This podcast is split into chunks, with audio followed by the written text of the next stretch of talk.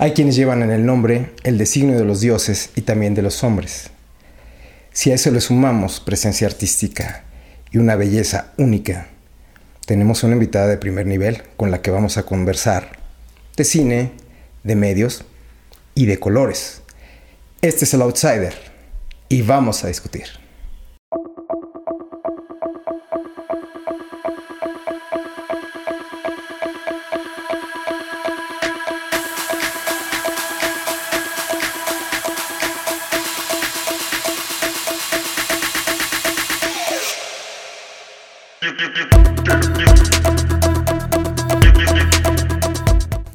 Es un placer recibir a una de las estrellas del cine y de la actuación nacional, una de las mejores actrices del cine contemporáneo y que además en el nombre lleva la fuerza. Ella es Maya Zapata. ¿Cómo estás, Maya? Muy bien, Octavio. Feliz de estar contigo aquí. Gracias. Ustedes saben que ella es una actriz reconocida en cine, teatro, televisión y además una extraordinaria activista social. Lleva tres décadas aproximadamente de carrera. Vamos a ver una semblanza, una pequeña semblanza de esta gran mujer. En breve. Nacida en la Ciudad de México, Maya Zapata es una actriz autodidacta que consolidó su carrera a muy corta edad. Su primera aparición fue en cine a los tres años en El Tres de Copas, bajo la dirección de Felipe Casals. Además, fue protagonista de cintas como De la calle, El mago y Morirse en Domingo, por las que fue galardonada con el Ariel y la Diosa de Plata respectivamente como mejor actriz. En los últimos 10 años, Maya ha trabajado en series, películas, cortometrajes y obras de teatro, pero su espíritu incansable la llevó a incursionar también como productora, escritora y directora. Acorde con su personalidad echada para adelante, desde 2020 se ha dedicado al activismo como promotora de la iniciativa Poder Prieto, que tiene como objetivo visibilizar la discriminación que las personas de tez oscura padecen en la industria audiovisual. Hoy le entramos a la cartelera y nos preparamos para conversar en breve con Maya Zapata,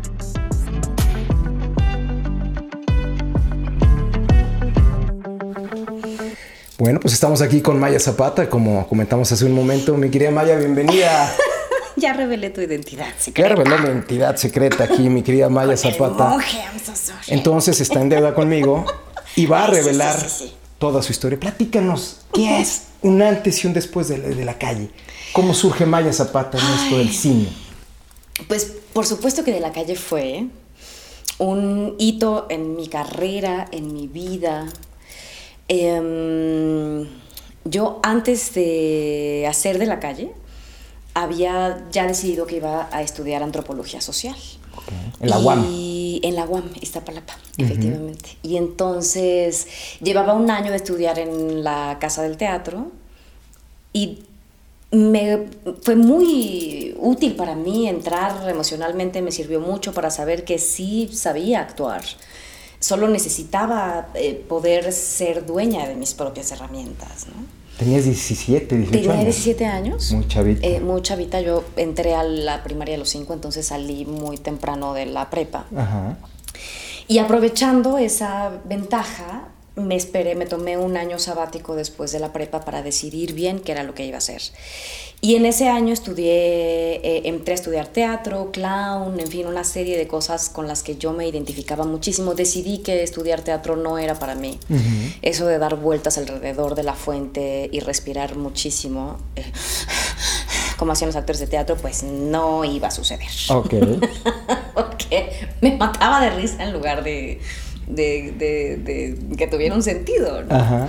Este, para mí eso era floritura en lugar de este, actuar, que le llaman. Y mm, entonces, bueno, pero me sirvió mucho entrar a la casa del teatro, saber que mis herramientas allí estaban, solo que lo que hacía antes de manera intuitiva, ahora podía hacerlo de manera controlada y fue muy afortunado. Pero claro que yo tenía pues otras, otras ambiciones. Y mis ambiciones siempre fueron principalmente sociales. Entonces, eh, yo entré a, la carrera después de hacer de la calle. O sea, yo termino mi año de teatro. me eligen para ser de la calle, hago de la calle, que fue una experiencia mm, profundamente... Em, Enriquecedora. Dura. Ah, exacto, muy ambivalente, eh, con muchos claros, claroscuros. Yo me sentía muy afortunada de poder interpretar ese personaje. Sin duda creía que era la mejor persona para interpretar a Xochitl. Em, y al mismo tiempo siempre me quedé como con esta, em, con esta sensación, con esta espinita de, em, de, de, quedar en deuda. El personaje te come un poco. Porque suele pasar con algunos actores. No, no, te digo que a mí no me gusta la floritura. Este, a mí me gusta actuar. O sea, pero, no, digo, me refiero sobre todo a los actores de método, ¿no? Que hay algunos que sí acaban y Que no soporto. Okay. Bajo ningún concepto.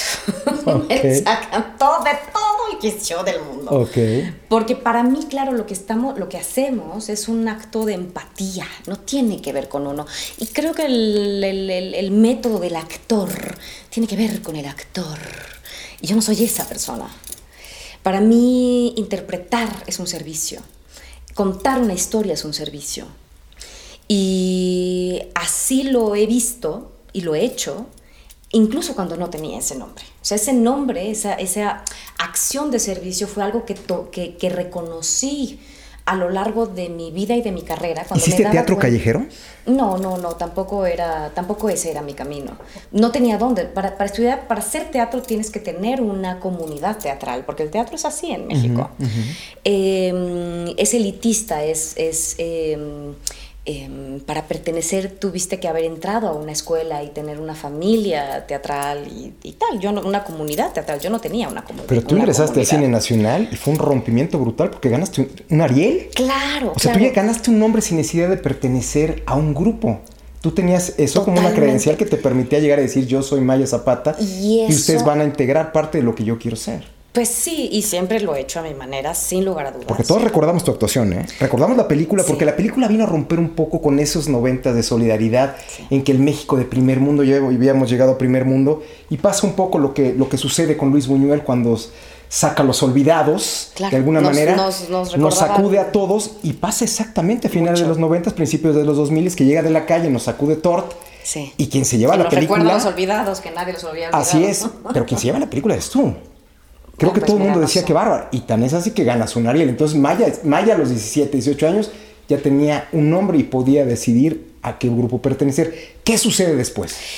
Que, que, eso fue muy afortunado, pero me sentía yo en deuda con, con los niños de la calle reales con los que habíamos trabajado y hoy eso se llama extractivismo, ¿no? Extractivismo cultural. Lo que pasa es que pues, en ese momento no tenía nombre. Y también es verdad que nuestra labor llega hasta un punto. Nuestra labor como artistas y como cineastas llega hasta un punto. Ese punto, eventualmente en mi vida, eh, siempre he encontrado un límite y necesariamente he tenido que, superar ese límite, que brincarlo y, y, ampliar mi panorama y mi lucha también. ¿Tu rango humano? Mi rango humano, efectivamente. Entonces, sí. Sí, sí, sí. Por favor. Sí, sí, claro. Ay, gracias. Un té para doña, doña no, Maya. No, está perfecto así. Muchísimas doña Maya. ¿Puedo pasar la jarrita del té? Sí. También, con mucho gusto. Pareció como Piruta y Capulina. Sí, sí. Exactamente. Exacto. Está servido, ¿verdad, mi Maya? Nuestros efectos, sí, nuestros Entonces, efectos especiales. Estamos en eso. Ok, Maya gana, no te llegas a desubicar eh, em, fíjate, fue muy chistoso porque yo no pensé que iba a ganar. Yo eh, sabía que estaba contemplada para ganar el Mayagüel a la mejor actriz y se lo llevó Karina Guidi. Ok. Este, Buena actriz de teatro. Sí, una actriz extraordinaria. Entonces yo asumí que se iba a ganar el Ariel Karina Guidi porque ella también estaba nominada. Estábamos en la misma terna. Yo llegué tarde a los Arieles, tanta, o sea, llegué tarde porque me imaginaba que por supuesto iba a ir, sentarme, recibir este, aplausos de mucha gente por no ganarme el premio, como las demás actrices, con las que no íbamos a ganar. Sí, sí. Este, y justo llegué cuando iban a entregar el premio y me abrieron de casualidad, porque pues en los Bellas Artes no te abren si llegas tarde. Claro, claro, claro. Pero pues yo siempre me las ingenio. pasar. Porque ya vas de la calle al mundo, ya sale Maya de la calle al mundo. Exacto, y, con mi linda sonrisa. Que sí es muy linda. He abierto muchas Lo pueden puertas. ver. Ajá. Y entonces, este, entré, pues me quedé allí parada con mi novio, justo que de esa época. Sí. Y mm, de repente dicen mi nombre y yo así de, ah, chinga, dijeron mi nombre. Entonces yo así como de, sí, sí, sí, sí, sí. Entonces ya pues subí, pero pues no me lo esperaba para nada. Entonces Em, para mí el premio, por supuesto que fue un gran regalo. E eventualmente me azoté muchísimo también de cómo, pero yo, pero los niños de la calle, pero se quedan allí, yo me quedo con este premio. Y es verdad, luego... O sea, si estabas convencida, no era una cuestión de ego, era una cuestión de convencimiento real. Sí, convencida, convencida. Digo, Gerardo y Marina hablaron mucho con nosotros como para no quedarnos con la culpa, porque es verdad que la culpa no sirve de nada. Eh, porque sí cargábamos con una culpa social, era inevitable y éramos muy jovencitos. Claro, y vieron lo que es la realidad de la calle, el sufrimiento que hay. Sí, ni una realidad que no se iba a resolver con la película. La calle da lo que da y nada más, como decía Eli Guerra. Exactamente. Y para nosotros, ¿no? El para nosotros interpretar estos personajes representa un privilegio. Y era inevitable no mirar ese privilegio. Y si bien en ese momento nosotros no éramos los actores más privilegiados, de la industria, desde luego. ¿Por qué? Pues porque no, pues porque ganábamos poquísimo. Este es una película por la que ganamos el sueldo de Anda, que sucede mucho en esta esfera del, del cine prieto. Este, no así con el cine privilegiado. Que ahorita vamos a platicar de eso. Vamos a hablar de eso. este, y, y, y, claro, o sea, dentro del universo de los actores, nosotros no éramos de los privilegiados. Pero dentro del universo del mundo, pues sí éramos privilegiados, ¿no? O sea, nosotros no vivíamos en la calle. Nosotros teníamos una casa, teníamos una familia, ¿no? Disfuncional, pero familia. Pero familia, claro. Este, ¿no? Teníamos eh, amigos, un, un círculo de amor, o sea, teníamos una casa. Y claro que pues eso representaba pues hacernos preguntas, porque además pues éramos personas inteligentes todos.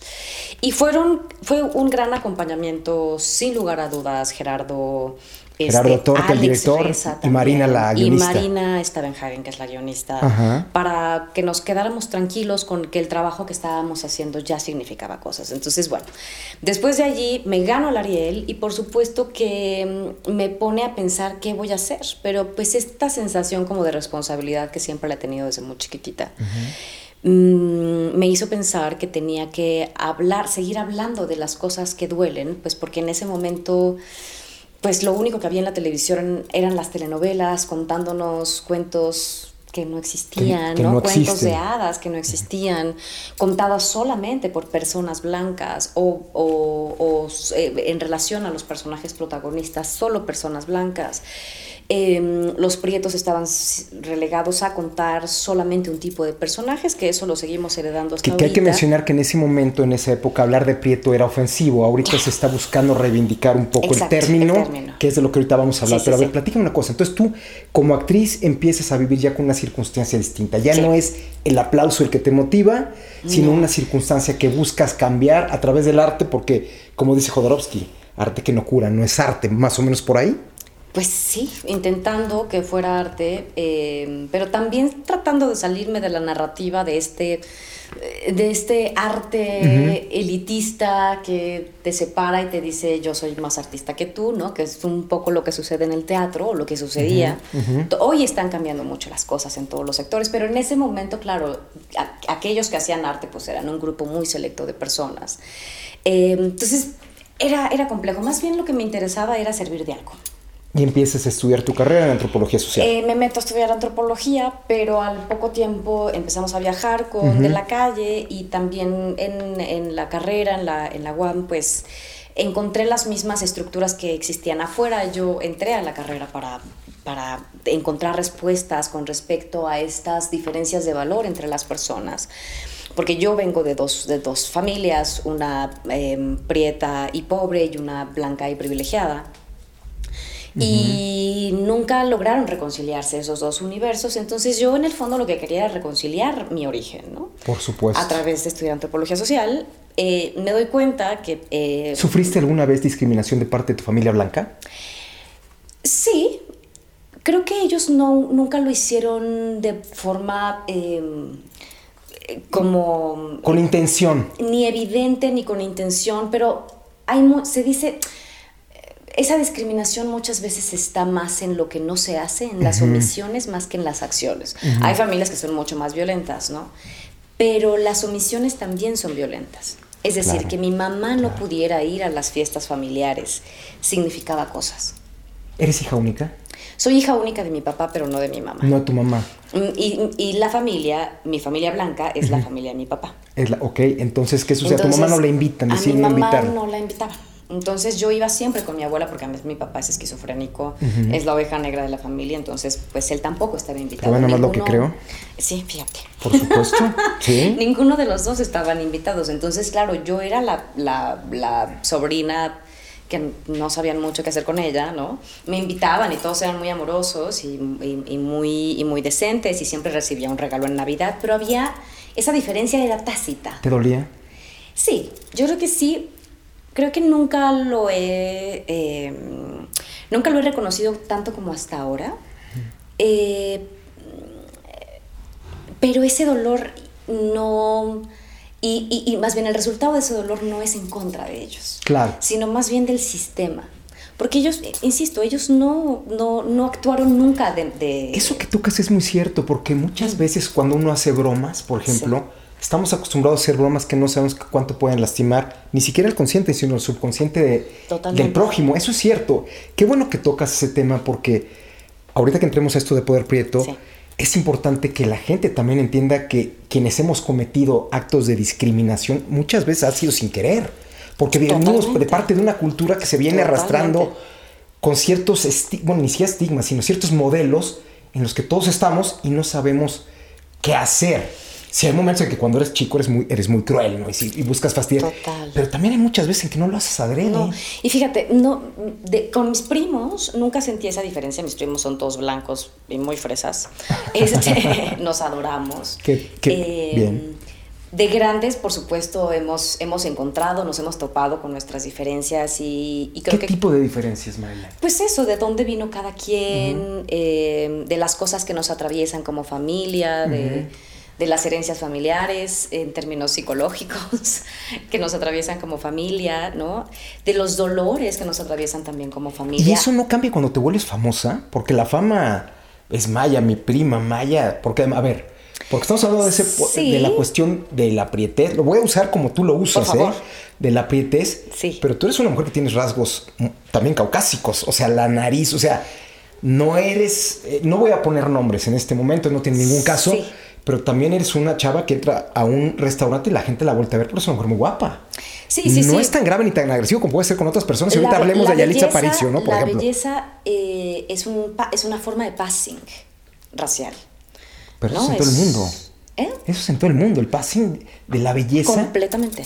Y está comprobado que, sí sabes que hay, que hay bebés que si están con una mujer bella, se sienten mejor que con una mujer fea. Eso está comprobado, ¿eh? Pues Eso no lo sé, fíjate. Ahorita te, ahorita habría, habría, que poner. Sí, claro. Habría, que, habría que ver quién es el que está haciendo la traducción de También hay que, hay que hablar de lo que puede ser valores absolutos, que en este caso yo no creo que sea completamente absoluto, pero a ti te abre muchas puertas porque, insisto, tienes rasgos. Sí, lo que sí sabemos es lo que nos pasa en la experiencia y efectivamente la belleza es un pase. Eso no quiere decir que yo, en comparación con mis pares blancas, ellas no tengan un privilegio mayor al mío, a pesar de que tengan mucho menos tiempo en esta carrera. Claro. Por el simple hecho Mucho menos talento, porque es real, y eso permíteme decirlo a mí. Gracias. Este, igual, pon tú, no, no, quiero decir que somos más o menos talentosas, pon tú, pero un, eso yo me lo quedo. Un, talento equivalente. Sí. Y ellas tienen muchas más probabilidades de, de tener una carrera con más opciones. Eh, cuando tú te enfrentas a, cosas como de no sabemos qué hacer con Maya, vamos a poner a Maya en este papel, pero ¿cómo vas a justificar eso? Porque ¿cómo vas a justificar que ella es rica y es hija de una condesa? Pero a ver, yo te voy a hacer una pregunta que a lo mejor puede ser una pregunta sumamente obvia. ¿Qué pasaría al revés si una muchacha blanca dice, blanca y religiosa y católica, dice, ¿por qué yo no tengo una virgen blanca? ¿Por qué la virgen fue racista conmigo y se apareció prieta? Por decir un ejemplo. los hay, los hay. Son aquellas personas blancas que piensan que el racismo a la inversa existe. Yo sí lo creo y te, te voy a dar datos. Yo creo que el racismo a la inversa existe y voy a platicar mi experiencia profesional. Yo lo voy a platicar. Aunque no, lo creo, te lo voy a platicar. Lo que vamos, vamos a empezar por ahí. Sí, sí, platícame eso, por, favor. ¿Por qué el racismo a la inversa no existe? Te voy a, decir por qué. ¿Por qué? Es decir, si bien todos los cuerpos son racializados. De entrada, para mí, ¿las razas existen? A ver. No. No existen las razas. No, no, no. O sea, los, los biólogos de hace algunos años decían que no, ni antropológicamente existen las razas. No. Sin embargo, ahorita yo tengo que la genómica está empezando a demostrar lo que la eugenesia demostró hace 100 años. ¿eh? Es políticamente incorrecto lo que vamos a hablar ahorita, pero son, te pongo ejemplos que pueden ser muy burdos. En los deportes hay gente que tiene tendencias más fáciles para unas cosas que para los otras. deportes, amo ese tema. Ahorita nos regresamos, pero ok, entonces la pregunta. La primera pregunta, no existen las razas. El 99% de la diferencia genética, o sea. 99.9. Es 1,01%. Sí, exactamente. Y en ese 0,01% están las diferencias. Que son variaciones físicas. Exactamente que si existe la misma entre una persona afrodescendiente con otra persona afrodescendiente, tanto como existe entre una persona afrodescendiente y un ruso. Entonces, si no existen las razas, ¿por qué dices que hay racismo? Porque el racismo es una construcción social. ¿Crees que es una construcción no, cultural? No, no, no lo creo, es social. Es social. Claro. Pese que ahorita la genómica esté hablando de una cosa completamente diferente. ¿eh? Pero ¿quién, ¿quiénes son quienes traducen eso? Bueno, es que ese, creo que ese es un argumento, es un argumento decir que como no lo está diciendo, es como los que están ahorita sacando libros, ¿no? Libros, por ejemplo, Federico Navarrete es un buen, es un buen estudioso, pero también es muy tendencioso, ¿eh? Es tendencioso, es tendencioso, van de la mano eh, de la narrativa chaira, perdón que utilice ese término, pero van de la mano de la narrativa chaira y de la violencia que está, se está generando desde el poder para atacar a ciertos modelos, ciertos niveles o ciertos... Eso sería si nosotros tuviéramos el poder, pero no tenemos el poder. Esa es la cuestión. Es decir, tú tampoco lo tienes. Yo no lo tengo. Yo tampoco. Entonces, pero se sirve el poder de ponernos a pelear. Ah, ti, ti, ti. Y entonces nosotros ahí vamos solitos. Perfecto. Poder Prieto lo que hace es decir, estos conceptos son importantes para entender de dónde viene el racismo. En todas las culturas, en todos los países que han sido dominados, colonizados, existe más o menos esta misma estructura en donde incluso entre nosotros, si estamos hablando de un pueblo racializado, como es el caso de México y Latinoamérica, que nosotros nos racializamos entre los mismos prietos. Claro. Por ejemplo, que es otro tema diferente. Eso, ese es el tema principal de esta plática. A los países blancos. ¿Por qué? Por, pues, por la colonización, básicamente. Pero aquí no, en México no hay conflictos étnicos. ¿Quién dice eso? Conflictos étnicos. No estoy hablando de conflictos religiosos, porque si me vas a dar el ejemplo de Chiapas y que son conflictos religiosos entre. No, no, no, no. ¿Dónde están los conflictos étnicos? Conflictos étnicos. Hay segregación. Por, por, ejemplo, aquí no hay segregación y violencia. ¿Dónde está la segregación? Como la que hubo, por ejemplo, en Sudáfrica. Dame un ejemplo, por favor. En las cifras. ¿En las cifras? Vete a un hotel en Cancún y mira quién, de qué color son las personas que pagan y de qué color son las personas que sirven.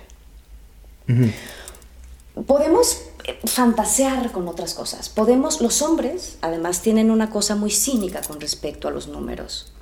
Y no quiero, no quiero em, eh, que pienses que estoy hablando desde un prejuicio sobre los hombres, sino más bien entendiendo. Yo, claro. Cómo los hombres, ¿por qué piensan así? O sea, una de las preguntas que te quiero hacer, por ejemplo. Por favor. ¿Por qué, por qué son tan cínicos con respecto a los temas sociales? Yo te voy a platicar una cosa. En este momento de la corrección política, lo peor que un ser humano puede ser es ser hombre, heterosexual, blanco y no dominado. O sea, no mandilón. O sea, es lo peor. Y si eres exitoso, peor. ¿Por qué? ¿Qué culpa tenemos los hombres blancos de esta época de que se nos acuse de algo que ni siquiera nos corresponde? Completamente. ¿Por qué? ¿Por qué me estás hablando de un cinismo? A ver, ¿por qué? Tienes toda la razón, pero antes de volver, de ir hacia los hombres, vamos a terminar el tema para la gente que entienda. Sí, por favor, porque este es el tema más importante. Exacto, porque es una construcción social. Resulta que hace 500 años se romantiza mucho si las personas antes de la colonia eran mejores personas que las que llegaron. Que eso no es cierto, eso no es cierto. por supuesto que no, eran personas igual. El problema es que hoy somos resultado de ese conflicto social. somos un mestizaje. Eh, otra y otro temita. Después entramos al tema del mensaje. vamos por partes porque es un temón el tema del racismo. Sí, sí, por favor.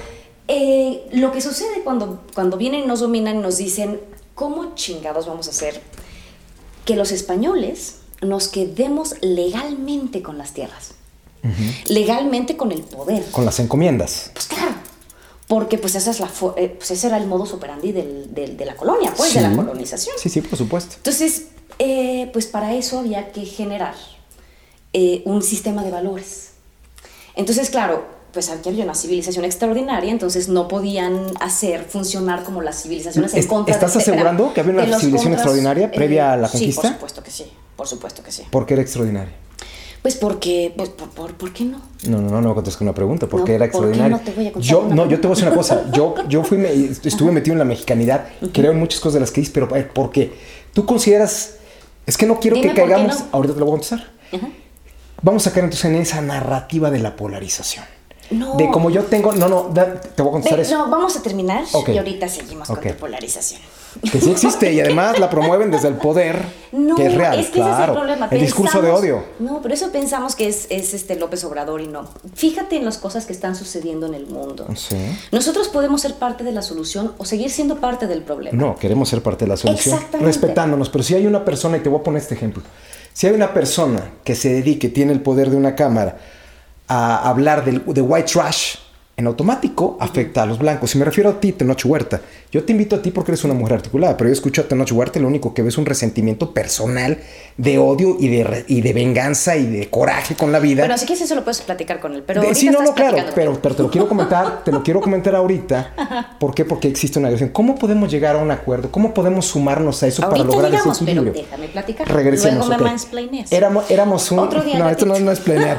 éramos una civilización, bueno, éramos una civilización maravillosa, llegan los españoles cochinos que no se bañaban. Una, éramos una civilización. Si quieres maravillosa a tus ojos, ¿no? Para mí sí. No, para mí también. Ah, no, claro, claro, por supuesto. Entonces ya tenemos un punto de supuesto, Pero también te voy a decir que la civilización, lo que venía de Europa tampoco era fatal, ¿eh? No, no, no, pero no, no venían, digamos, los mejores ejemplares. No, ven, exactamente. Los que vinieron a conquistar no fueron los mejores, pero también trajeron cosas como lo que estamos tú y yo utilizando en este momento, que es el idioma. Las pandemias. Y el idioma, y el idioma también, ¿no? Digo, pero es el idioma, el idioma, había idiomas aquí muy maravillosos. No, muy, muy bonitos, muchísimo más ricos. Y no quiere decir que el idioma español era mejor o no.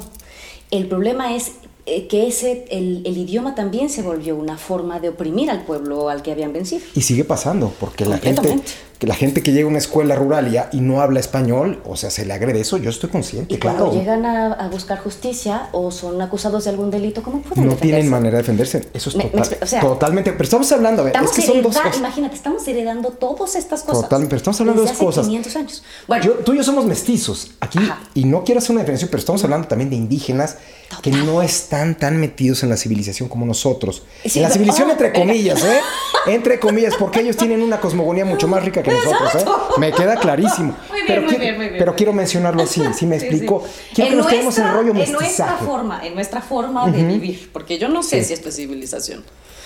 Pues bueno, estamos destruyendo el mundo en el que vivimos. Me queda claro. No sé si totalmente esto de acuerdo. civilizado, honestamente. pero Volviendo a ese temita, pues obviamente hay un conflicto social importantísimo y sabemos que por los intereses de la corona, pues se pone, se establecen estas formas de organizarnos socialmente para beneficiar a la corona. Sí. Y para beneficiar a la corona, pues los que tenían que estar en el top de ese poder, pues eran las personas blancas. Los peninsulares los y los criollos. Hombres blancos, peninsulares y los que habían, los que habían nacido en México eh, o en territorio este, mesoamericano aunque eh, eran españoles, ¿no? Esos valían un poquito menos que los españoles que Sí, por eso se llevó a cabo la independencia, ¿no, Y que bueno, ahorita vamos a hablar de eso porque es súper interesante. Es riquísimo, pero la, sigue trayendo contra los hombres que también hay una cosa que Maya a lo mejor no, todo lo que tuvieron que pasar esos hombres para llegar a conquistar una civilización. Te estás portando muy monje. Me estoy portando muy monje con ella, pero es que la trae contra los hombres blancos, me tengo que defender y me gana con esa sonrisa. no estoy contra los hombres blancos, tú ¿Tú crees? Ese es el problema. Que hoy mencionamos a los hombres blancos heterosis y ustedes pues es que nos se traen... tiran al cheslong y dicen, ¡Oh! Oye, es que nos traen, nos traen, a ver, nos traen como perico a toallazos, hijo. Mujeres, que hemos aguantado una cantidad de mamadas de ustedes cuando ustedes han aguantado una cantidad de mamadas de otros hombres. Claro, y, por eso claro. ahorita, venga, venga, Maya, venga. Porque el patriarcado y el racismo es precisamente una herencia de la colonización y del catolicismo porque está junto con pegado. No solo con el catolicismo, viene, viene de, de todo lo que es la cultura occidental, Por eso, pero, griega, romana. porque aunque el catolicismo luego se rompió y se convirtió en otras... Digo, aquí en México ni siquiera se vive el catolicismo, es un sincretismo. Estábamos hablando de la Virgen de Guadalupe que no me contestaste por qué la Virgen decidió no, ahorita ser volvemos, morena. Espérate, tenemos varios temas pendientes. A ver, el, venga. patriarcado, el patriarcado, el racismo, la Ajá, inversa, ajá. pero ahorita estamos recién en el, en Vienen el desembarcando los españoles, entonces Exactamente. son los meros meros. Son ¿no? los meros meros. Ajá.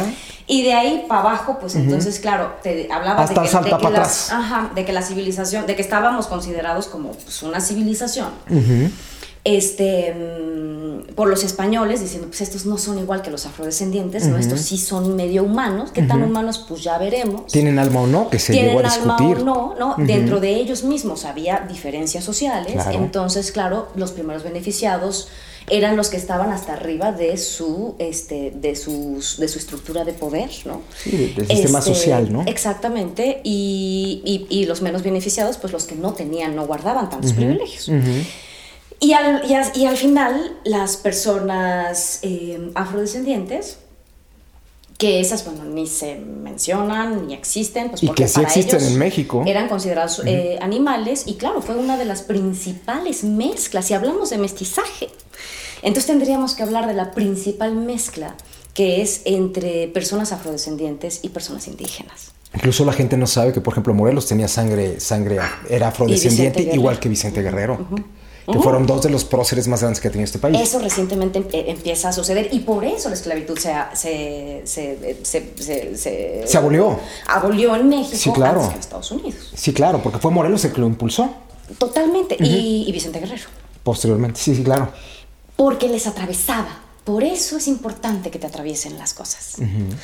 No porque es, eh, el saber algo o algo que te atraviese te hace el único em, que tiene la posibilidad o el derecho de hablar. Exacto. pero sí te hace entenderlo desde otra perspectiva. Es decir, yo no puedo hablar de, mi- de- de- de- de la experiencia de ser hombre porque no soy hombre. Así como tú no puedes hablar de la experiencia que es ser mujer porque no eres mujer. De acuerdo. Como no podemos hablar de cuál es la experiencia de ser una persona racializada si no eres una persona racializada. ¿Tú cómo sabes que un blanco no es racializado? Eh, ahí vamos. Venga, ya que, ya, venga. pero ya estamos de acuerdo con que el racismo es una construcción social. Sí, no. Ah, Tamar. Sí, no. Pues entonces no vamos a poder pasar al siguiente. Me quiere convencer con esa risa. Ok, Va- vamos, vamos, vamos a. Estoy de acuerdo. Son Son la- ¿Para qué chingados estoy gastando aquí mi las variaciones físicas. Ok, estoy totalmente de acuerdo. Ok. No es cierto Yo que estás de siento. acuerdo. No, no, no, no. Yo siento que hay mucha retórica en esto y que va de la mano del espíritu de los tiempos. El zeitgeist que hablan los alemanes. No, es que sí. no, no, no, no, no es el espíritu de los tiempos. Es A que ver. efectivamente con los tiempos vamos entendiendo otras cosas. Y esto que vamos entendiendo no quiere decir que se va a quedar aquí. En las ciencias sociales no hay nada que esté dicho Así y es. sentado para el resto de nuestra vida. Y eso es lo ninguna de las ciencias, ni siquiera las ciencias exactas. Cuando llega la física Totalmente. cuántica, cambia la física clásica y el Totalmente. mundo da vueltas. O sea, Que no sabemos nada precioso. de nada. Entonces, hoy estamos en esta conversación y creo que valdría la pena abrirse a entenderla antes de juzgarla. Claro. Porque si la estamos juzgando, muy probablemente Oye, es que siendo hombre y blanco se la viven trayendo, como le digo, Ahí a puro vamos, trapazo. vamos y más esta belleza, eso no se hace. chingada. Ok. Ok. Mira, Venga. entonces, conven- convengamos que luego, por supuesto, eh, la eugenesia se encarga de, de sostener que estas diferencias entonces se pueden traducir. se ¿no? pueden traducir en una legalidad, ¿no? Y se pueden traducir en una justicia. Este, en un sistema de justicia que obviamente está eh, pues trabajando para las personas poderosas y eso lo seguimos, si lo miramos lo seguimos arrastrando hasta estos días, ¿no? ¿Qué pasa? Hoy efectivamente tenemos un montón de prietos privilegiados y tenemos eh, mm, mm, mm, eh, blancos no privilegiados en nuestro país, por Sí. supuesto, o clase medieros y tal. O sea, el poder en México está en unas cuantas familias. Pero entonces Real- estás de acuerdo el que es- poder grande, porque somos grande, grande. mestizos, somos mestizos, ajá. El problema con el mestizaje es que nos dijo, nosotros somos iguales, Ajá, sí, pero hay sí. unos más iguales que otros. ¿Qué otros? Y por Todos lo somos de barro, pero no es lo mismo, sin que jarro. ¿Qué es otro? Ajá. Hay unos que pues están más preciosos, están más bonitos, saben más, son Entonces el racismo es una cuestión estética. A ver, dime eso.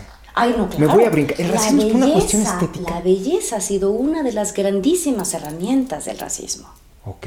fundamental. Y, y sirve, pa- por eso, por eso las feministas han estado tan encabronadas con el concepto de belleza, porque sí ha sido una herramienta para oprimir al otro. Porque eh, una persona que se siente fea, difícilmente, no que no pueda existir, porque su- por supuesto que hay personas que, que se salen de la norma hegemónica de la belleza, y aún así pueden ser personas seguras, por supuesto. La maestra Eulalia Guzmán Dijo la que descubrió los restos del señor Cuauhtémoc, que después podremos hablar en otro programa de ello. Invitaremos a Maya y alguno, algún antropólogo que quisiera o arqueólogo. Ok, ya le dijiste fea. Pero No le dije fea, le dije inteligente y no acomplejada. ¿Se dan cuenta cómo le mueve, cómo modifica? Ese es el problema. Venga, entonces me decías una mujer fea que no, que hay sus excepciones. Exacto. Más bien, creo que la, la concepción de belleza sí cambia. Pero es una concepción Y eso es lo que está muy artificial. Eso es lo que piensa la gente que no ve la belleza en las distintas formas. No quiere decir que no encontremos la belleza en lo hegemónico. Estamos programados para eso. Pero si tú te pones a ver en la Edad Media lo que era bello era lo que tenía carnitas, y si te das cuenta, pues dices, pero ¿por qué? no? Pues claro, porque la gente que tenía carnes, pues era rica. Claro, porque comían comía bien. bien. Bueno, no sé si bien, pero comía. Comían, comían. No, Claro. considerando el contexto, entonces, claro, todo está ligado al poder económico, que muchas veces se traduce en la comida, Entonces, en las más necesidades clasismo que racismo. Es que va junto con pegado. ¿Por qué? Pues yo no sé, yo no Porque yo podría creer que hay racismo en Estados Unidos, que hay racismo, por ejemplo, mencionado Sudáfrica, Sí. pero aquí yo no creo que haya racismo, yo lo que creo es que hay clasismo. Como tú y el 80% por ciento de este, de este México precioso que, Yo que creo que vivimos, sí hay clasismo y eso es real. está junto con pegado. ¿Por qué? En el caso de México, Pero si no existen las razas, ¿cómo va a haber racismo? Ah, que la chingada otra. A ver. vez. Que es un constructo social. Entonces, si lo, cons- si lo con- Con esa construcción. Tiene que ver con la lectura de los cuerpos. Entonces, volvamos otra vez a la conquista. A, a la lec- ¿Qué significa la lectura de los cuerpos? Es decir, yo te veo, tengo que tener obviamente información de ti, pero si no tengo información de ti, de dónde naciste, de quién eres, quiénes son tus papás, etcétera, etcétera, simplemente te leo. Porque obviamente después se eliminó el sistema de castas porque los españoles eran súper progres y se dieron cuenta que eso pues no estaba súper cool, güey. O sea, no Bueno, estaba bien en esa época. Bueno, pero el sistema de castas es una cuestión metafísica en, en el- la cosmogonía hindú, ¿eh? Que de eso también podríamos platicar. ¿Por Sí, qué las castas ya- no se mezclan? No, ahí sí no hay de eso. No, pero ya yo no existen, yo ya- ya las castas en, Hindu- en la Sí, India. por lo que tengo no, ahorita, no, no, no. Vamos, ahorita lo investigamos. Ahorita lo a ver que investigamos. ayude, no, no, no. Eso este es una cuestión que, que- que raya en el ámbito metafísico, pero bueno, volvamos vamos. acá. Sí, sí. Ajá.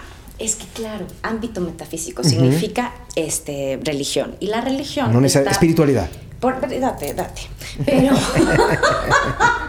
Se date, Ándale, como date. tú a ti se te, dé- se te- que te convenga Que me gusta. Pero lo que creo es que eh, la religión, la clase y la lectura del cuerpo juntos se convierten en una maravillosa salsa de opresión.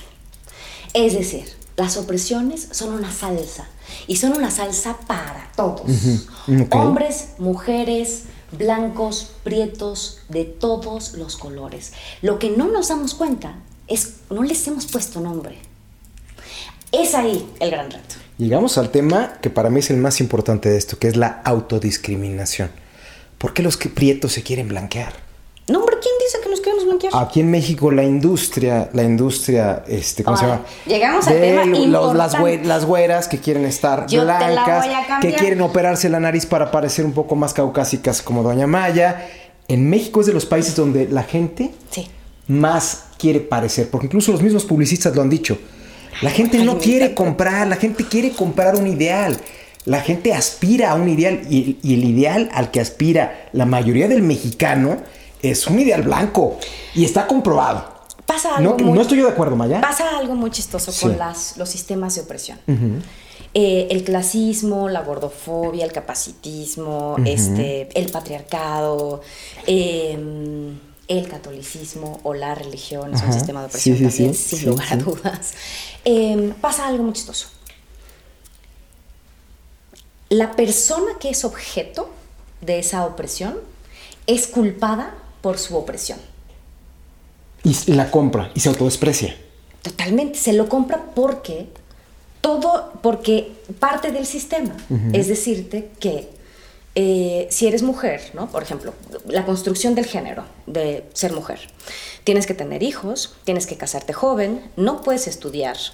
Este, mm, no puedes mostrar que eres inteligente, no puedes mostrar que tienes carácter, eh, mm, no puedes tener mucho dinero, no puedes ser más que los hombres, etcétera, etcétera. Eso con respecto a las mujeres. Si hablamos de los hombres, luego hablamos ahorita de los Está metido con los hombres, ya no estamos hablando de racismo, ¿eh? que conste, ¿eh? no me supo contestar lo que es la autodiscriminación. Y en México sí vive una autodiscriminación brutal. A eso voy, a eso voy.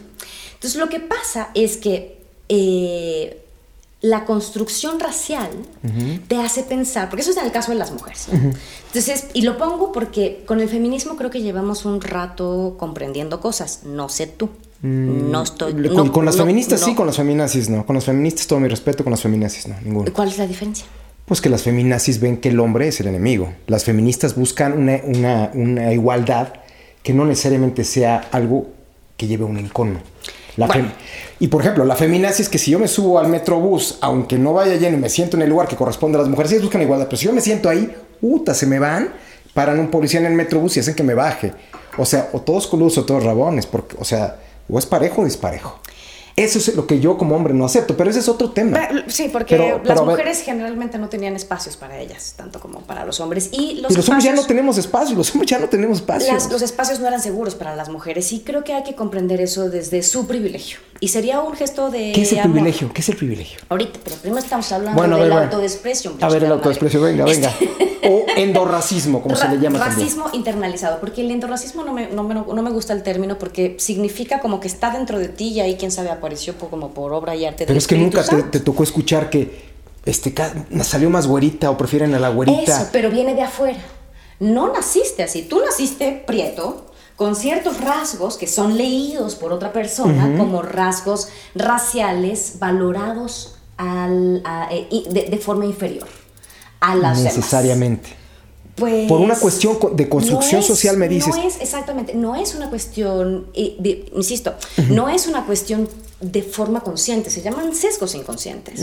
Estos sesgos inconscientes nos hacen pensar que la otra persona, por ser prieta, por su forma de vestir, por su forma de hablar, por su forma, por el, por el idioma que habla, pues no va a ser capaz para hacer esta tarea. ¿Cuántas veces hemos escuchado cásate con un blanco para mejorar la raza? There you go. Entonces, y eso dicho por blancos y por pretos. Es por los dos, claro. El racismo internalizado existe porque crecimos desde hace 500 años con la misma información alrededor. Luego vienen los, los medios de comunicación y los medios de comunicación nos dicen, eh, chavos, pues ser blanco, digo ser blanco, ser prieto no está cool, este, hay que esconderlo lo más posible y si los vamos a sacar, los vamos a sacar pues para representar cómo, eh, cómo, creemos que, que deberían, eh, los lugares que deberían ocupar los prietos eternamente, o sea, ni nos lo cuestionamos siquiera. es decir, razón por la cual, pues en todas las telenovelas, las películas de personas blancas, pues los protagonistas son las personas blancas, ¿no? Aunque representen indígenas. En Televisa, ¿cuántas veces una persona indígena, una mujer indígena ha sido representada por una mujer blanca? Pero eso está cambiando. Ahorita Ana Bolena está siendo interpretada por una actriz afroamericana. Este, la tragedia de Macbeth. En los países blancos. Porque la lucha la hacen diferente. Aquí en México pelean mucho con fantasmas. Los negros que vivieron una segregación real, que vivieron una, una esclavitud real, tomaron, tomaron lo que se tenía que tomar. También. Y los mestizos prietos, ¿no? Sí, pero yo creo que vivimos más peleando con fantasmas y con molinos de viento. Pues eso es lo que tú crees. Qué bueno que creas eso también. Ok, pero a ver, platícame, platícame. Porque yo te estoy, pero te estoy mostrando que las cosas están cambiando. Que no, necesariamente. No en México, no en México todavía como debería ser. No. Yo te pongo un ejemplo. Yo voy a Insurgentes y de repente veo a alguien que no me represente, que es el héroe nacional, que es Cuauhtémoc. ¿Por qué tengo que ver a Cuauhtémoc? ¿Y por qué Benito Juárez? ¿Y por qué Porfirio Díaz, Zapoteco y Mixteco son los, los, grandes los grandes... Sí, pero ¿cómo este, está retratado Porfirio Díaz? Bueno, porque Porfirio Díaz no se aceptaba a sí mismo. No permitía y se blanqueaba la cara. O sea, me, Estaba francesado. Era hijo de su época, el Zeitgeist. ¿Por qué? ¿Por qué? Porque de alguna manera, y es la misma pregunta que yo te hice, ¿es una cuestión estética? Que ya te lo contesté. Es una cuestión estética. ¿Me escuchaste o no me escuchaste? Te escuché muy bien, pero te lo hago. entonces? Que sí es una cuestión que puede ser estética. Porque Además de eso que dije, ¿qué pasa con los sistemas de opresión? ¿A quién culpa? Al oprimido. A Tipiti. Entonces, ¿culpamos nosotros a, eh, Benito Juárez o culpamos a Porfirio Díaz de cómo se hacen representar allá afuera? Pero están en, en el santoral laico de este país hasta arriba de todo. Ya sé, imagínate. Les queman, les queman incienso. Imagínate. Imagínate si las personas que están con ese nivel de poder sienten que necesitan blanquearse para ser legitimados. Imagínate los demás. Ese es el problema. El problema no es el privilegio. El problema es para qué usamos el chingado privilegio. Ok, ok. No queremos que toda la gente sea pobre Queremos que haya más personas que sean privilegiadas. Y ojalá esas personas que un día lleguen a ser privilegiadas tengan la conciencia adecuada para crear este puto capitalismo que pone al capital por encima de las personas. Y entonces cambiemos el mundo realmente. Porque el problema no se va a resolver con hacer a los prietos, o más prietos, o personas racializadas ricas o millonarias. Entonces paternalismo, capitalismo, blanquitud, todo va de la mano. Pues es que sí, porque somos uno parte de hay la que abolir la propiedad privada, que se, que se acabe con el patriarcado. no, no, no, no es un choro. No, no, no, no. No, no, no, no, no, no. Yo, yo respeto el tuyo. No, yo, no, no, no. Yo respeto el tuyo y nada más te digo, ok se habla que el patriarcado, todo lo malo, pero no se habla de todo lo que ha costado para que esta civilización, sea buena o sea mala, le costó a los hombres. No se habla de lo que los blancos han generado en ciencia. Vamos, hablemos. En muchas otras cosas. hablemos de, por supuesto. Pero es más fácil preguntarte, ¿qué culpa tienen los blancos? Y no va, no, no aquí nos fuera. ¿Qué culpa tienen los, que, detesto el término, los white sicans? ¿Qué culpa tienen los de lo white no es lo mismo que los blancos. No, no, pero a ver, una cosa es blanco, una cosa es blanco y otra cosa es ejercer la blanquitud. ¿Tú eres white no, yo no me creo white chican. Tú no eres white No, no, no, yo no soy white chican. Yo soy hispano. Pues, yo voy a Estados Unidos, que es donde vivo, y, este, y soy hispano. Y yo no tengo problema. Pero aquí se ataca mucho al blanco. Se, se habla que el white chican, white chican y white trash. Se ataca la inconsciencia que de la blanquitud, de la blanquitud, de la blanquitud, que, son cosas diferentes. todos somos, la blanquitud está en la mente. Está, exactamente. La blanquitud está en la mente. Y la puede ejercer cualquiera. Claro, nosotros, por ejemplo, no luchan contra de las personas blancas, sino lucha en contra de, la, blanquitud, de la mente. Perfecto. Y esa blanquitud de la mente la tienen prietos, insistimos, ¿no? Prietos, blancos, de todos los colores. de acuerdo. Eh, y lo que estamos tratando es de evidenciar cómo funciona la blanquitud de la mente para acabar con ella.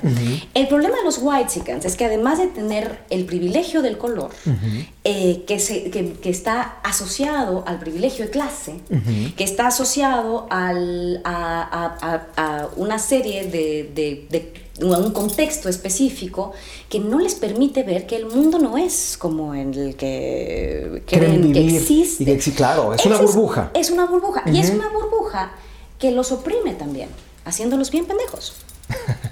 De plano, ya. Un juicio de valor brutal. O sea, los White son pendejos para Maya Zapata. Ya se está pareciendo, va a ser Maya Zapata de Huerta. Digo, cuidado, eh, cuidado, porque yo la invito al programa por inteligente, por bella, por articulada, y me está saliendo con el mismo rollo acomplejado de tu noche Huerta. eso se llama eh, fragilidad blanca. No, es revanchismo y venganza lo que está utilizando en este momento. Uy, no, man, te digo, eso es fragilidad blanca. Porque venganza sería si yo agarrara las armas y me pusiera a matar blancos, cosa que no va a suceder. Qué bueno que lo aclaras, porque por ahí me dijeron, Maya anda diciendo que por las buenas ahorita, que después quién sabe, y hicieron una analogía como la del peje, que si él no ganaba las elecciones, a ver quién amarraba el tigre. A mí me dijeron que hubo una entrevista donde dijiste, ahorita estamos bien, los de Poder Prieto, pero si no entienden, ya no sabemos qué sigue. Bueno, la gente dice muchas cosas de las personas que luchan por los derechos humanos. Es mucho más fácil atacar a una persona que lucha por los derechos humanos que la que no hace nada. Que la que no hace nada y solamente ostenta sus privilegios. Así que por mí pueden decir muchas cosas porque no hay publicidad negativa. Por lo tanto, este. Mm, ya se me olvidó con qué estábamos. No, ah, los White Sí, los White Claro. El problema es que los, los, los, los, hace vivir en una burbuja. que los vuelve pendejos, dice. Pues sí. Pero eso se quita. ¿Cómo se quita, Maya? Pues cosechándole ganas, padrecito. Primero ¿Cómo, mija? Platícanos. Primero reconociendo el mundo en el que viven. Reconociendo cuáles son sus privilegios. Porque muchas de esas personas son buenas personas. O quieren ser buenas personas. No, pero muchas lo son, ¿eh? Muchas lo son. Sí. Entonces, Y muchos prietos son ojetes, muy ojetes. y ahorita te voy a platicar mi historia por la que creo que el racismo al revés existe, ¿eh? No, y si quieres te lo existe la discriminación. Total. Pero no el racismo.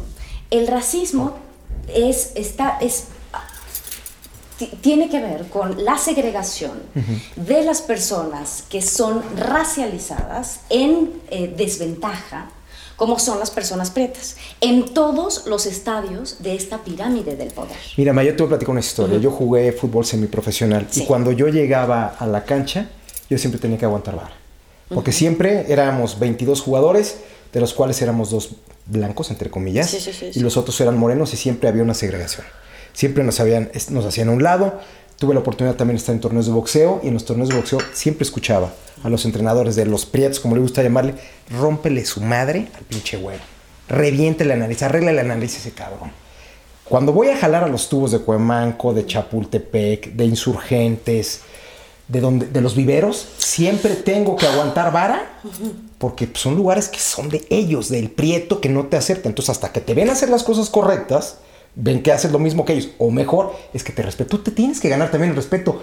Al revés, por eso yo sí creo que es un racismo al revés. No, eso se llama patriarcado. Pero, porque esos prietos, esos prietos no tienen el poder esos prietos en el sistema. Sí tienen el poder, que si yo, eh, tienen el poder que si yo no tuviera carácter, puta, o sea, nos hacen pero polvo. ¿Sabes qué pasa? ¿Qué pasa? ok, ya vamos a entrar al patriarcado. Sí. Pero ya estamos de acuerdo en que, el racismo es una construcción. Totalmente de acuerdo, sí. Sí, hasta que lleguemos ahorita. Las personas blancas son racializadas, pero son racializadas en ventaja es decir, porque si tú y una persona como tú, haz de cuenta, tú tienes un hermano gemelo, pero tu hermano gemelo es prieto y tú eres blanco.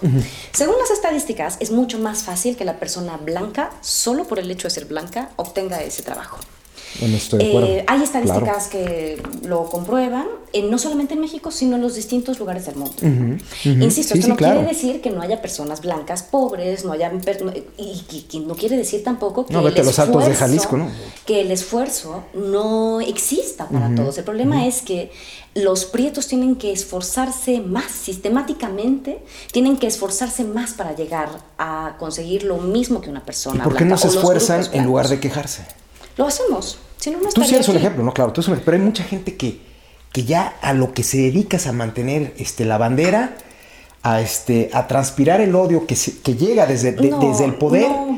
Y, hay discursos de odio. Vaya, cuando alguien te llama white el trash. Problema, el problema del, del discurso de odio de las personas blancas versus Contra las personas, racializadas o los, o los luchadores sociales es que unos matan y los otros no. ¿Aquí en México? ¿Te matan por la raza? A ver, no. Contéstame eso porque eso no es Claro. ¿Te matan por la raza? ¿De qué color son las personas que mueren? Principalmente en, nuestro país. Pero es por porcentaje. ¿Por qué? Porque los blancos son un 15%. Ahí sí siempre funciona por porcentaje. No, pero es real. O sea, si tú tienes más, si tú tienes un 85% de gente con estas características, por una cuestión de porcentaje, si hay, si hay enfrentamientos, van a morir más el, del 85%. Pero aquí en México hay crímenes por racismo como hubo en los 50 en Estados Unidos, sí, es una cosa, como en Cape Town. Es una cosa que se parece en Pero hay, contéstame nada más eso, por favor, preciosa. ¿Hay o no crímenes raciales en México? Raciales. Y por favor dime, porque yo no lo creo. No, sí, sí hay. ¿Cuál Se llama perfilamiento racial. El perfilamiento racial es esto, la lectura del cuerpo de una persona migrante, eh, de una persona, eh, de un hombre en general, ¿no? Lo, viven mucho más los hombres y son encarcelados por crímenes que no han cometido muchas veces. Pero eso es por pobreza, eso también tiene que ver incluso con el clasismo.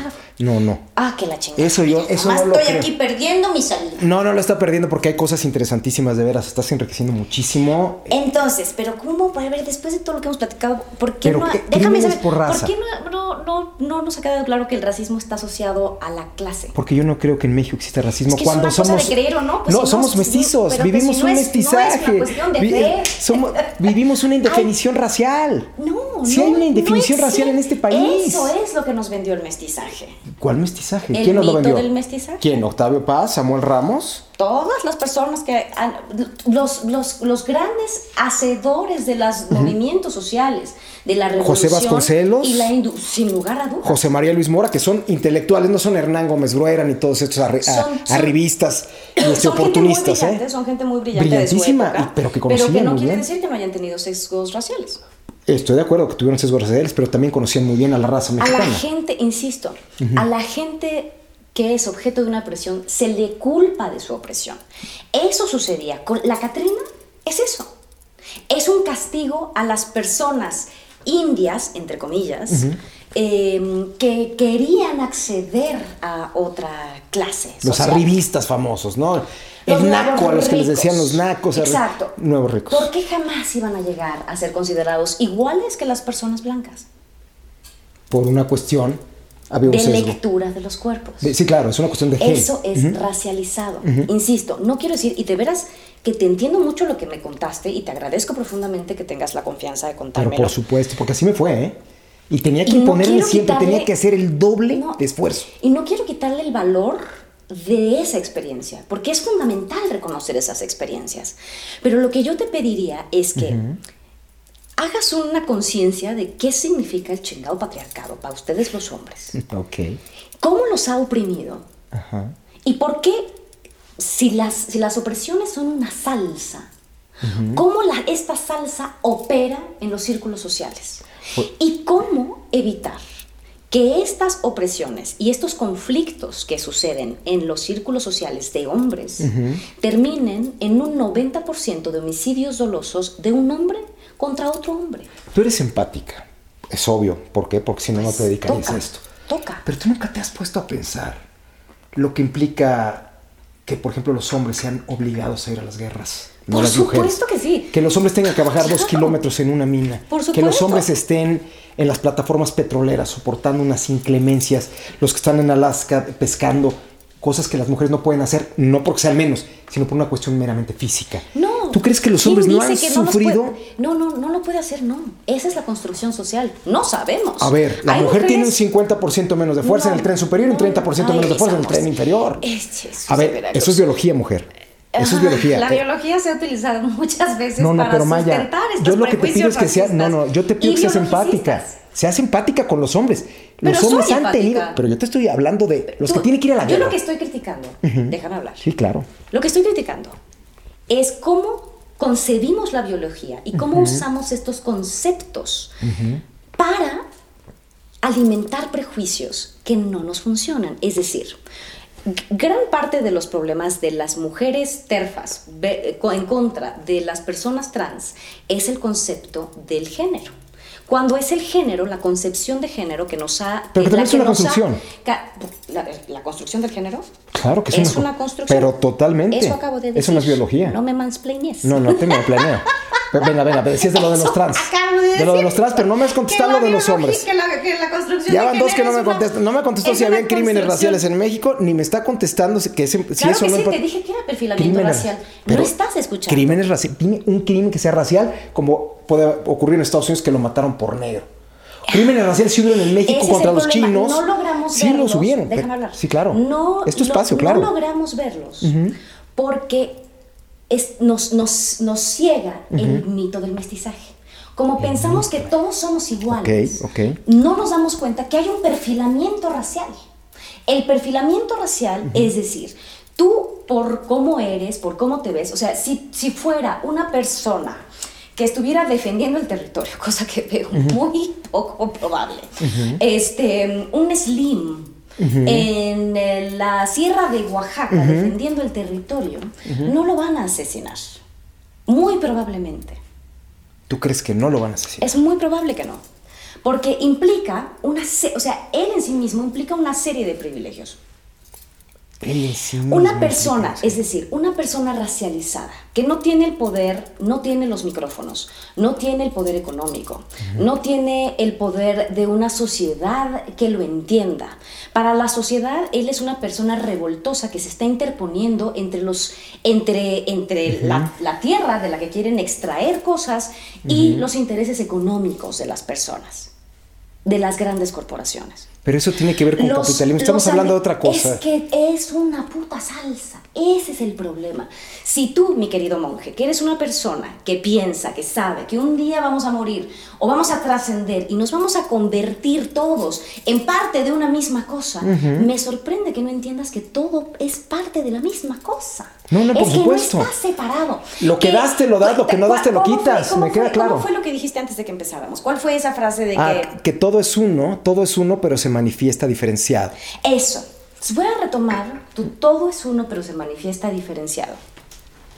Para entender que necesitamos entender el racismo, efectivamente entender la construcción racial, que es una construcción social, para diferenciar, para diferenciamos para entender los conflictos de cada sector, que nos habla de cómo funciona el sistema y cómo se alimenta para entender que después tenemos que volver a unirnos para no acabar. Eso no es marxista, ¿eh? Pero bueno. No acabar con este mismo, con este sistema. Me vale madre si usted es marxista.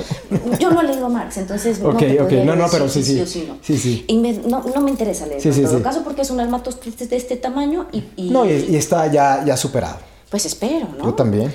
Lo que sí creo Ahí es le que... hablan al de la presidencia. Creo, por eso te digo, creo que los hombres están tan centrados en su cabeza y no es, un, no es una Los crítica, hombres. ¿eh? no es una crítica, es eh, una invitación a mirar cuál es el mandato de los hombres. A los hombres no se les permite mirar desde el corazón, Ah, aunque tú lo hagas, ¿eh? Sí, sí. Y lo hacen un montón de hombres. Sí, claro. Pero sistemáticamente tienen que mostrarse como los inteligentes, los, Los que fuertes. saben, los que estudiaron un chingo. Los que no pueden llorar. Por eso la academia es blanca y es patriarcal. Entonces, esto es no para que digamos, ¡ay, yo me siento que está. No. Es pensemos cómo chingados cambiamos eso. Todos. Ustedes se mueren más pronto de ataques en el corazón. ¿Tú crees que eso es, es... No es normal. No, no? ¿O es parte de su biología? Porque No, son no, no. hombres así son. No, es por el nivel de este. Bueno, si vamos al taoísmo, tendría alguna razón que tiene que ver con la sexualidad y otro tipo de cosas que no tiene razón de platicar en este momento. Pero sí, los hombres nos morimos antes porque tenemos, va a decir que no, pero tenemos una serie de presiones que muchas mujeres no tienen. Por supuesto. Y de La las pres- que no... Desde que estamos así. desde que- de las que no pueden hablar. Están obligados a, a- a sustentarse con la mente y, y eliminar el poder del conocimiento que les da su propia experiencia. No les hace bien. Necesitamos que los hombres tengan, e, es, es el momento de que los hombres tengan su momento para hablar de cómo los oprime esta cuestión. Cómo los oprime el, el patriarcado principalmente. Es decir, una, una feminista radical va a venir a meterme la madre, me da exactamente lo mismo. No, pero lo que dices es real, ¿eh? Por- ya sé que es real. Si nosotros pensamos que la expresión más ruda de una opresión es la muerte o el asesinato, ¿no? Eh, y después del asesinato, la muerte natural, entre comillas, Sí, ¿no? claro. Eh, miremos las estadísticas. ¿Y qué nos arrojan las estadísticas? ¿Quiénes se suicidan más? ¿Quiénes van a la guerra? ¿Quiénes exponen su vida? Bueno, los que más se suicidan son los trans, ¿eh? Después los heterosexuales. Pero es real. ¿Y por qué será? Pues porque están desubicados. No, mi amor, porque adoptan las dos peores cosas de la construcción del género. Totalmente de acuerdo. Escucharon, señores, señores diputados. Ok, sí, sí. Porque nacieron siendo una cosa Y quieren ser otra. y son otra. No lo quieren ser, son. Porque A los 50 hay que, hacerse, hay que hacerse el examen de la próstata, No, no, señores no, trans. no, ¿eh? porque la identidad es importante. Entonces, ellos, y, y- y esto no es un problema de ellos, insisto, sácalo del problema de las personas trans. Es el sistema el que los obliga, el que los vulnera, así como ustedes también. Es el sistema que nos vulnera a todos. Nosotros no somos responsables de nuestra opresión. Pero si a las mujeres las hacen espérate, y competitivas, quiero sí, decir venga. una cosa con- con, con respecto a las personas trans. El hecho de decir que, eh, que adoptan o que tienen o que, eh, o que, que son objeto de ambas opresiones, tanto de los hombres y de las mujeres, no tienen que ver con ellos. ¿eh? No, no, no, es una, no es un problema suyo. Es el problema de, las, de los ojos ajenos que los miran como hombres y, y miran esta construcción del género femenina y ambos nos invitan a atacarlos. Y es muy duro vivir así. Son cuerpos que no dejan de ser observados nunca por ojos ajenos. No, no estoy de acuerdo. Sí, Imagínate vivir así, imagínate vivir debe ser terrible. como viviste en ese campo de, De agresión. de agresión en el que tú viviste eh, por un deporte Sí. toda tu vida. Sin que pase un solo día menos que estés encerrado en tu casa, sin salir y ver a nadie. Imagínate. ¿Quién puede soportar eso? Bueno, es, hay gente que se crece. No todos, ¡Qué pero hay gente que se crece al Y dolor. está buenísimo. Y sí los hay, y de eso se trata. Ahora, ojalá hubiera gente que se creciera, porque imagínate. Una persona que es atacada constantemente, entonces aprende a tener que defenderse constantemente. Y una persona que aprende a defenderse constantemente, eso independientemente del género, la identidad, lo que sea, el color, etc., eh, tiene que reaccionar de forma violenta y agresiva. Pero nosotros tendríamos que pensar qué tan violento ha sido el sistema con esa persona para Pero que ese así. mismo sistema utiliza lo que tú ves desde una perspectiva positiva, lo utiliza para llevar agua a su molino. ¿Qué es lo que está pasando ahorita? El discurso de odio que se genera, no sí. Ojalá. No, sí se sirven de ese. Ojalá. Se sirven. Pues, Ahí está el discurso de odio. Escúchame, que ahorita esté. Estamos envenenados. no, que, que, López Obrador ahorita esté en el poder. Les pido, porfa, quítense de ahí. Que hayamos coincidido este discurso con, con que está López Obrador es Es una. Em, o sea, no es una cosa planeada. Mucha gente cree que eso le dio fortaleza y le dio visibilidad porque López Obrador lo que hace es generar un encono que a él le permite, como, como un pseudo dictador. Yo les voy a pedir, por favor, a las demás, a las personas que nos escuchan. Que nos están viendo, sí. Que lo pasen por el tamiz de su inteligencia, porque eh, la gente mexicana es muy inteligente, a pesar de que todo lo que le llega alrededor le dice lo contrario. Sobre todo la gente prieta. Este, mm, decirles que una cosa es cómo alguien, una sola persona, usa un discurso y lo alimenta todos los días de veneno. Todos los días. Pero una cosa es eso.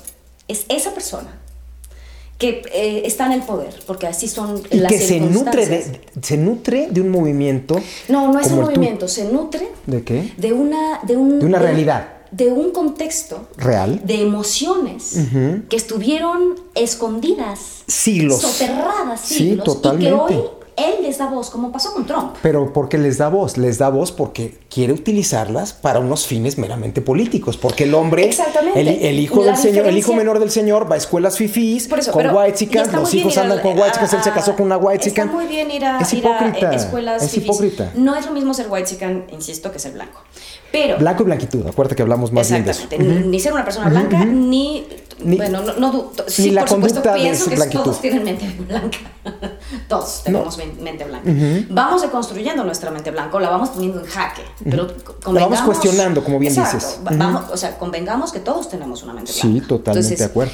Nacimos eh, con ella, Maya. Sí, nos socializaron así, crecimos así, desde nuestra casa, las, este, los, los, el entorno, la escuela, el trabajo, eh, los medios de comunicación, en fin, no, no hay manera de salvarse.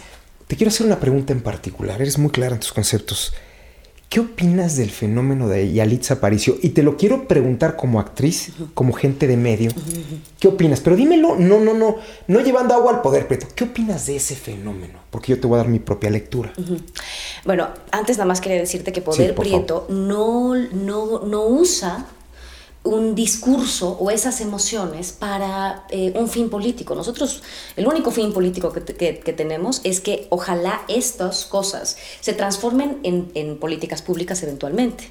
en políticas públicas que puedan ayudarnos a corregir estas diferencias de desigualdad. Por supuesto, sí, sí, la desigualdad. No podrías decirme que no. No, gravísima. Pero no solo aquí, en todo el mundo. ¿eh? Exactamente. Y no solamente nosotros. Hay un chingo de colectivos que llevan un montón de tiempo trabajando por esto y ellos no tienen el poder. Eh, que nosotros tenemos en los medios de comunicación. No, les desaparecen fideicomisos y no los dejan salir adelante porque el poder lo quieren concentrar en una sola persona. Entonces, es muy complejo, ¿no? Por eso, por eso ese es el...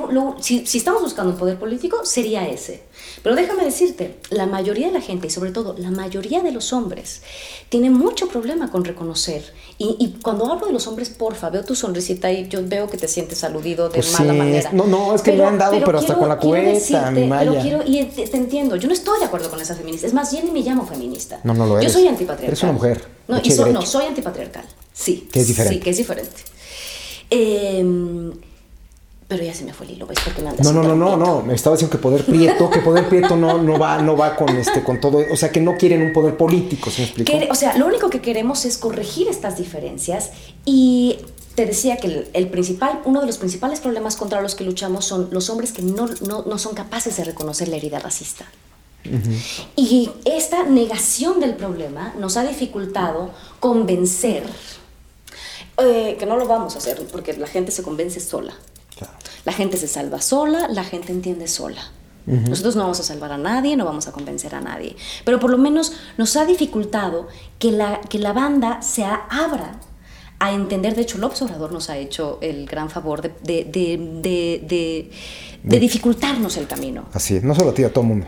Eh, en ese sentido, porque, porque parece que es una cuestión de división y no es una cuestión de división, insisto. Estamos viendo las diferencias para, para regresar a entender que somos parte de la misma cosa y que nos conviene a todos resolverlo. Esto que te decía de que los white chicas son pendejos, que es una bromita, por favor, no se me vayan a sentir. Pero entonces la incertidumbre. Personas white chicas. Y yo las amo muchísimo. Pero a todos los amo muchísimo. Este, me pueden desesperar en algunos momentos, pero en todo caso es parte del proceso. Pero sí es muy importante entender que si la, si la banda no cambia, la situación no va a cambiar. Sí tiene una repercusión muy, muy clara, particular el patriarcado y el racismo en las personas de forma psicológica, emocional, física y económica.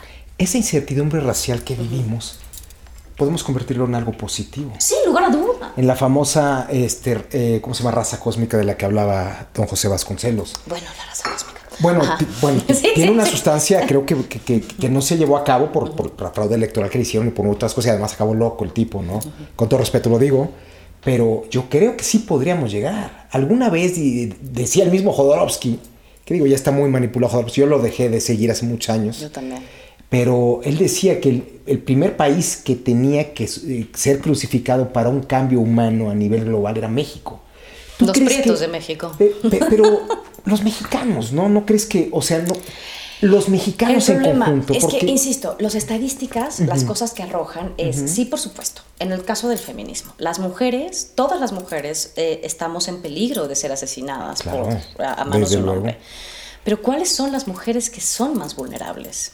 Que, que, que, que, están más vulneradas por el sistema, no son vulnerables por sí mismas. Las que, clases más bajas. Claro, por eso te digo, las opresiones son una puta salsa. No, y lo que es peor es que cuando son mujeres que son muy bonitas a las que asesinan, eso sí, los medios se llenan y van todos a ver una sola cuando esa misma semana murieron otras 25. Exactamente. Eso sí es una total y absoluta injusticia. ¿eh? Estoy de acuerdo. Bueno, eso hay un montón. Nuestro sistema de justicia no funciona más que para las personas que tienen el poder de pagarla.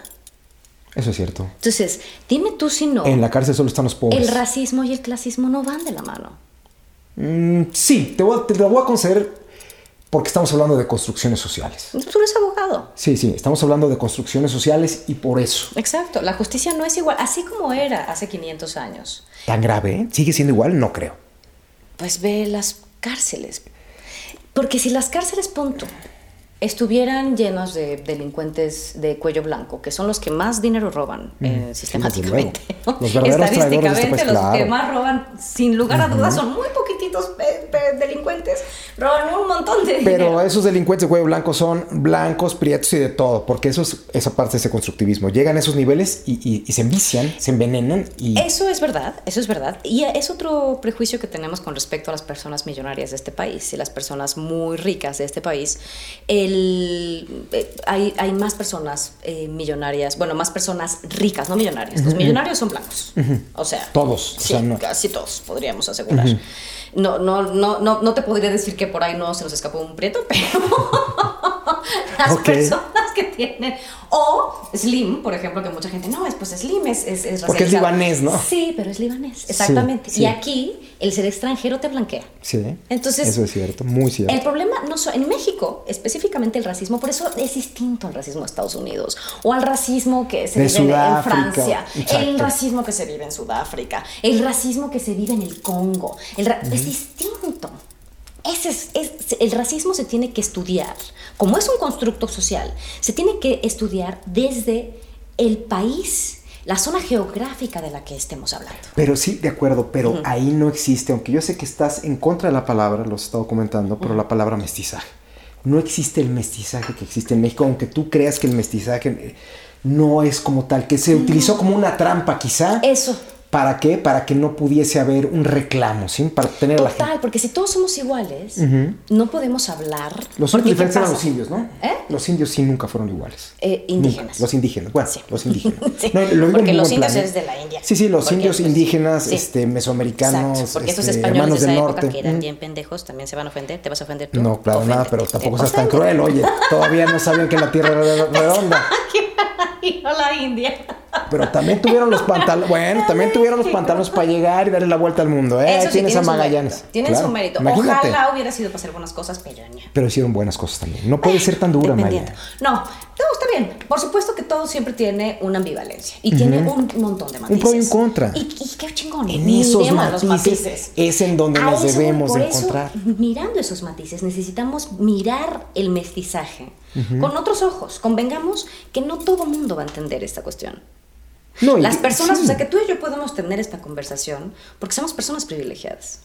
Entonces, los mestizos que vamos a hablar sobre estas cosas somos personas privilegiadas. Y qué bueno. Y debemos entonces. Pues no debemos nada porque pues no, se puede obligar a la gente. No, pero yo sí tenemos sí una deuda. invitarnos. O sea, tú estás hablando del privilegio. Al tener privilegio tienes un beneficio. Y al tener un beneficio, alguien no lo tiene. Entonces tenemos que buscar una sociedad Eso más también justa. suena muy marxista. No, porque no es materialismo, ni materialismo histérico, ni mucho menos. Pero sí tenemos Ahora, que ¿por qué buscar. te metes con la histera? Ya vas a empezar tú No, también. bueno, pues es bueno. No, para nada. Pero a ver, platícame una cosa. ¿Qué sigue para Poder Prieto? Mucha chamba. Y para ti Este, también, quiero que me digas de las dos. Mucha chamba. Eh, precisamente porque estas conversaciones que hoy me estás invitando a tener, que te Muchas lo gracias agradezco por profundamente, No a ti. eh, no, no es poca, pues. Eh, tenemos, estamos allá afuera. Por fortuna hay mucha gente. Hoy las mujeres reciben de forma mucho más fácil el mensaje, o sea, están mucho más abiertas a, a entender, porque somos más empáticas, efectivamente.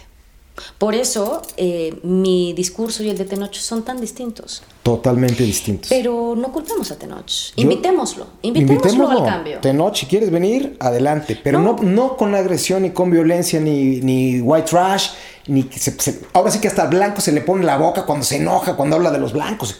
Yo por eso te invité a ti. Porque cuando yo me entero de quién estaba en ese poder prieto, que me llama la atención, prietura, sabrosura y todo ello, digo, que no me has contestado, ahorita me ¿Cuál- tienes que contestar lo de? Yalitza, pero, Ah, sí, sí, ahorita pero este, dije, tiene que ser Maya, porque si viene este cuate, pues lo único que está haciendo es agredir. No, Llega y y confronta y, entre trae un problema. Entre No nos hombres, ay, mis amores. porque, porque estamos compitiendo. Están muy oprimidos. Muy oprimidos, muy acomplejados, claro, y siempre tenemos que estar compitiendo y ganar. No puede haber perdedores entre nosotros. Mis amores, es terrible, exacto. yo lo sé, es esa presión agotador. es agotador. Yalitza, rápido, platícame, Ajá. Yalitza, ¿qué opinas del fenómeno Yal- Yalitza? A mí me encanta que Yalitza haya entrado a la escena mexicana. Me parece que fue muy revelador, ¿no? Fue muy revelador de nuestro racismo, empezando por eso. Y ha sido una oportunidad extraordinaria para que muchos espacios en esta industria profundamente racista, me refiero a la industria del entretenimiento y a los medios de comunicación, haya entrado con la fuerza que ella entró eh, una mujer indígena. Pero no fue utilizada. Yo veía que la, que, que la paseaban por todos lados como fenómeno y a mí me dolía. Se piensa eso de las mujeres, porque se nos trata como si se nos concibe como cosas. Tiene que ver con una cuestión de sexo. Con una de género, De género, bueno. Género también es una construcción, ¿eh? Sexo no. que lo he dicho tres veces yo. Va de nuez. Cuatro, Yalitza, creo. o sea, si Yalitza hubiera sido Yalitzo. Eso se llama. Te voy a mandar a estudiar mansplaining. No, si No, Yalitza ¿cómo que hubiera no? sido Yalitzo, o sea, no lo hubieran paseado. Y, o sea, entonces Yalitza fue víctima no solamente por ser. Fíjate lo que me vas a decir, y esto sí es un cliché. Ah, ya sabes lo que Fue decir. víctima por ser mujer Ajá. y fue víctima por ser indígena. No, no, yo nunca Entonces, utilicé la palabra víctima. No, yo digo, no, no, no, no.